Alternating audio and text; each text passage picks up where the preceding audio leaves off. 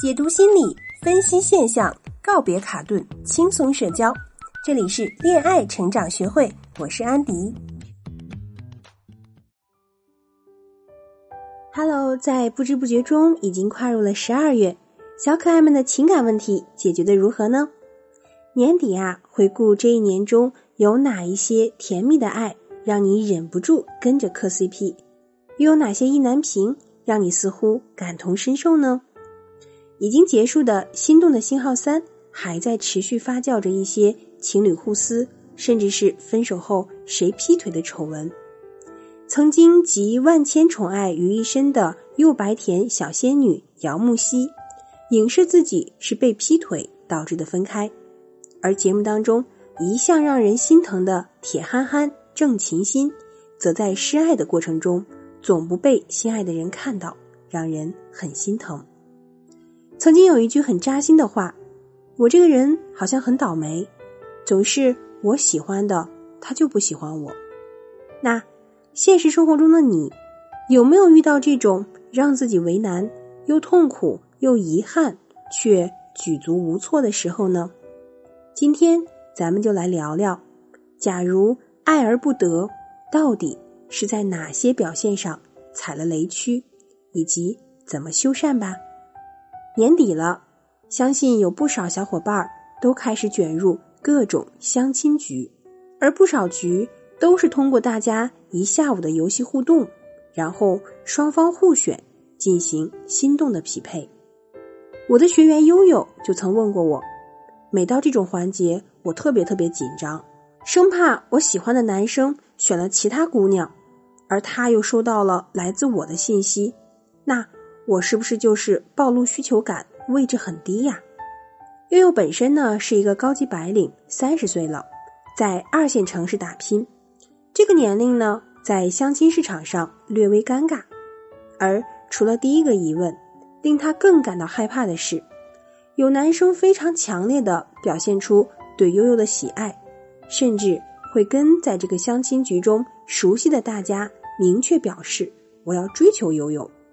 于是，悠悠的第二个疑问就是：在这种情况下，假如我不喜欢这个男生，会不会也让我的心动者觉得我被锁定，从而我就没机会了呢？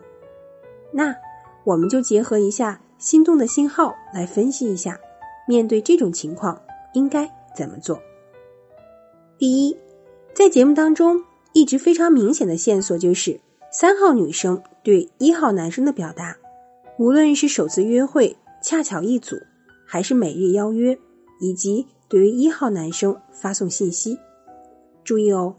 如果呢，你已经觉察到心仪的男士他的目标在别人身上，就算你本身条件特别好，是女神，这么明确的告诉对方我中意你，都不会收到好结果。这就是三号琴心落败的第一个雷区。当男生本来就是求而不得时，你去展示好，对方是看不到的，不如后撤缓一缓。就如同二号男生错错向一号女生西西表达好感时，就算是一号男生迪迪再怎么使劲儿，也不会被看到，是同一个道理。那好比是我们日常的一个场景，男生假如正在看球或者工作，你这边啊。就算是穿的再性感，对方也不会把注意力投在你身上。不是你不够好，而是你非要去干扰人家正在进行的愉悦值，自然是没有结果的。愉悦值前期已经形成，中途是很难自己突然中断的。尤其是成年人有了自律之后，假如说他今天被这个吸引，明天被那个吸引，只能表示他的心性还不定。或者什么都想要，那这样的人自然不是一个好的目标，不是吗？所以呢，我就告诉悠悠，要学习二号女生中中隐藏需求感，让对方觉得你的情感线既神秘又模糊。这么一来，跟所有人都会保持良好的互动。但是呀，跟所有人都不需要表明我非你不可，就跟节目中最后一刻。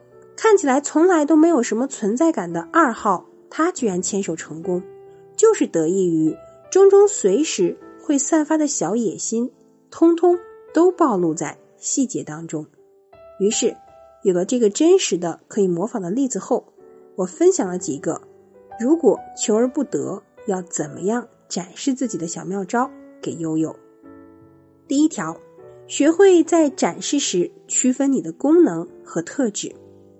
这两个词儿听起来都比较模糊，那么我们就举一个夸张的例子。功能呢是后天学习的技巧的组合，比如我们在看《演员请就位二》时，老戏骨温峥嵘总会给人感觉用力过猛。诚然啊，他的技术是很优秀的，但是如果你想夸他，却好像很难跟他走心和共情，这就是高功能。可是后来居上的，比如小丁、丁程鑫，还有贺开朗，他们其实没有什么经验。更谈不上有什么技巧，只要找到合适的角色，你就会看到，似乎可以读懂他们身上的性格，要么单纯，要么倔强，要么愤青。你夸不出他们的演技好，但是会忍不住为他投票，因为走心。这就是特质，用特质去展开吸引，你会收获男方对你最真的共鸣感，而不是距离感。比如悠悠。他很温柔，但是很纠结。他总是担心自己是不是什么话说的不有趣，对方就对自己没兴趣。实际上，他的担心是功能不足。可是和他认识久了，就会发现悠悠身上有很酷的特质。他明明怕，还是会撑着做。这种畏惧下的勇敢就是特质。悠悠呢，却笑着问我：“天哪，安迪姐！”我觉得这就是我怂啊，居然也是特质。我告诉他，当然，太多时候呢，我们听了很多的各种价值交换论，就忘记了我们和他人先天不同的地方，未加修饰，最天然去雕饰。只不过呢，很多人不能内化，所以就表现不出来，甚至不是很接纳自我。这就需要咨询师帮你来好好挖掘挖掘，展示特质了。可以添加我的助理咨询师微信“恋爱成长零零九”，找到我来帮助你挖掘自我，展示特质。第二点，不要总去猜想对方对你的某些做法有什么想法。我们会发现啊，很多姑娘谈恋爱内心戏就特别多，比如，哎，我黑眼圈儿，他肯定觉得我不好看了；再比如，我给他发消息发晚了，怎么办？怎么办？他会不会觉得？我在撩别的小哥哥不走心呐，又或者，哎，我这个月钱花完了，月光了，他会不会觉得我不持家，然后就不要我呢？其实，所有我们对于对方的怀疑，都投射出自己对于自己这些行为的不接纳和标签。比如说，觉得自己晚回复不行，其实是不希望对方晚回复的投射；觉得自己月光。是担心对方没钱、经济实力不 OK 的投射；觉得自己不美，是担心对方不完美的投射。所以在我们担心这、担心那的同时，如果你又是偏偏表现上很乖巧、很包容，那这个假的自我，你就需要先把它察觉出来。因为我们也有很多很多的姑娘，她说自己看起来要求不高，可是却一直母胎 solo。就是因为自己没有看到对内对外都是苛刻的要求，导致接触起来双方都没有动力。所以呢，对于悠悠前面提出的问题，我教给他的方法有二：首先就是课题分离，小哥哥追你是他的课题，你展示自己是你的课题，二者是可以分开独立存在的，互不干涉。如果你足够好，就算这个小哥哥追求再猛。外界没有看到你和他有戏，那么优秀的喜欢你的男生自然还是会追你啊。为何要想太多？别人怎么想？有时候我们自己的想法都是瞬息万变的，别人自然也是喽。更何况情感是流动的，你只要时刻和对方的情感互相咬合就好，没有必要非要了解对方的内心世界。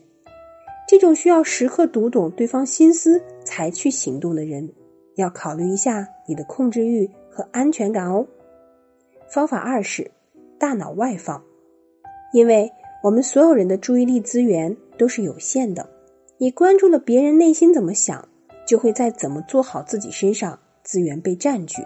于是呀，可能一方面担心对方，一方面又没做好自己，导致未来呢更希望投其所好，反而更被占据。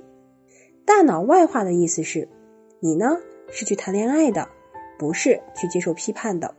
因此，把工作中可能对你的要求向外转移，就是分神在我怎么开心快乐的感受中，去跟对方传递话题，回归用感受沟通。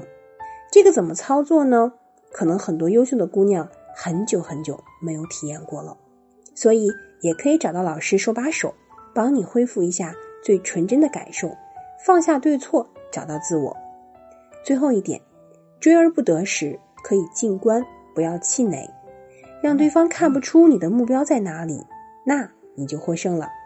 原因很简单，你没有展示需求感，那么对方就不确定你是不是安全牌。人类下意识的本能动作都是对我不确定但有好感的事物和人要去继续投放注意力和努力的，只有这样，我们才能有可能不产生丧失感。